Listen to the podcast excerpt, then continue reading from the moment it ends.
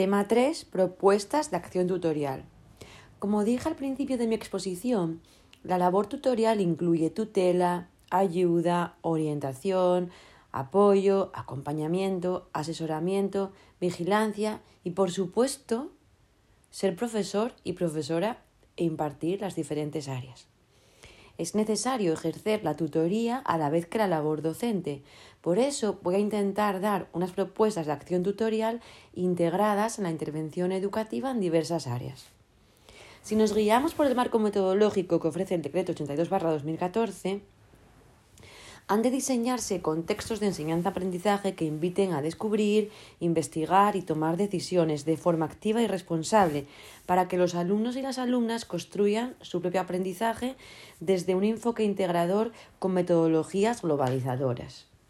El docente, el tutor o tutora en este caso, ha de ejercer de mediador entre el alumnado y dicho contexto decidiendo los agrupamientos, los espacios y materiales, la metodología, las herramientas de evaluación y las actividades para lograr todos los objetivos que vimos en el, en el programa de acción tutorial. Voy a dar varias propuestas centrándome en cinco aspectos. Acogida e integración del alumnado, organización y funcionamiento del grupo, desarrollo socioafectivo y resolución de conflictos, estrategias de aprendizaje y estudio y adaptación personal, escolar y social. Por ejemplo, en ciencias de la naturaleza, pueden elaborar en equipo cooperativo un mural sobre los seres vivos colocándolos en tablas, eligiendo posteriormente cada uno sus favoritos y dedicar unos minutos a dialogar sobre las coincidencias y las diferencias para conocerse mejor y aceptar los distintos gustos. En ciencias sociales pueden hacer un árbol genealógico sencillo y presentar unos niños los de otros y así conocer más sobre los orígenes culturales de todos y todas. En lengua castellana y literatura pueden representar noticias que hablen de conflictos cambiando el final o elaborar en equipo cooperativo unas páginas amarillas donde ofrezcan servicios para ayudarse mutuamente.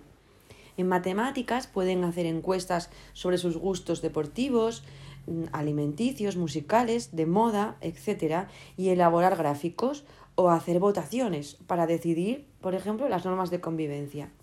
En educación física pueden trabajar mediante tutoría entre iguales para practicar diferentes destrezas. En educación artística pueden elaborar carteles con eslogans motivadores, con un decálogo sobre las normas de uso de la biblioteca de aula o preparar una exposición recreando obras de artistas asturianas como Marisa Nosniella. En música pueden realizar trabajos de indagación sobre instrumentos, folclore, grupos y cantantes favoritos para valorar y apreciar la diversidad de géneros y culturas. Para llevar a cabo estas y otras muchas propuestas de acción tutorial es necesario que estén planificadas de forma reflexiva y también que sirvan para realizar una evaluación formativa y global que nos permita detectar dificultades e implementar medidas de mejora. Con, este último, con esta última parte voy a pasar a hacer un breve resumen y una conclusión personal.